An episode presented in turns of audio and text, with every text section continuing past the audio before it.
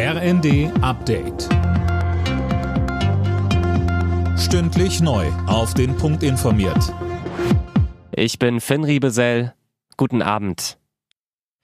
Die Maskenpflicht in Bussen und Bahnen fällt, sowohl im Nah- als auch im Fernverkehr. Fabian Hoffmann fasst zusammen. Ab dem 2. Februar fallen die Masken im Fernverkehr. Die aktuelle Pandemielage lässt das zu, sagt Gesundheitsminister Lauterbach. Und auch im Nahverkehr ist Schluss mit Maskenpflicht. Die restlichen sieben Bundesländer haben ein Ende für Anfang Februar angekündigt. Unter anderem sind das Hamburg, NRW und Bremen. Die übrigen neun Länder hatten die Maskenpflicht bereits zuvor beendet oder das Aus bekannt gegeben. Bundesverteidigungsministerin Lambrecht will von ihrem Amt zurücktreten. Das berichtet die Bild-Zeitung. Anna Löwer mit den Einzelheiten. Die Initiative zum Rücktritt komme von Christine Lambrecht selbst, berichtet die Bild-Zeitung und beruft sich auf mehrere mit den Vorgängen vertraute Personen.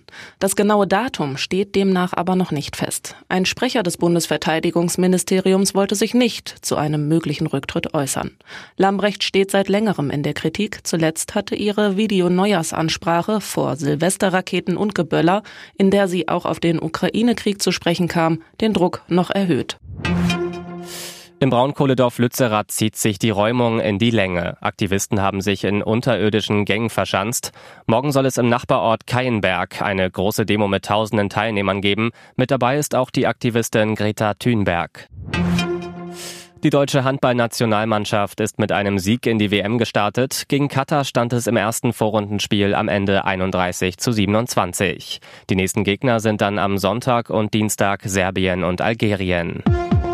Alle Nachrichten auf rnd.de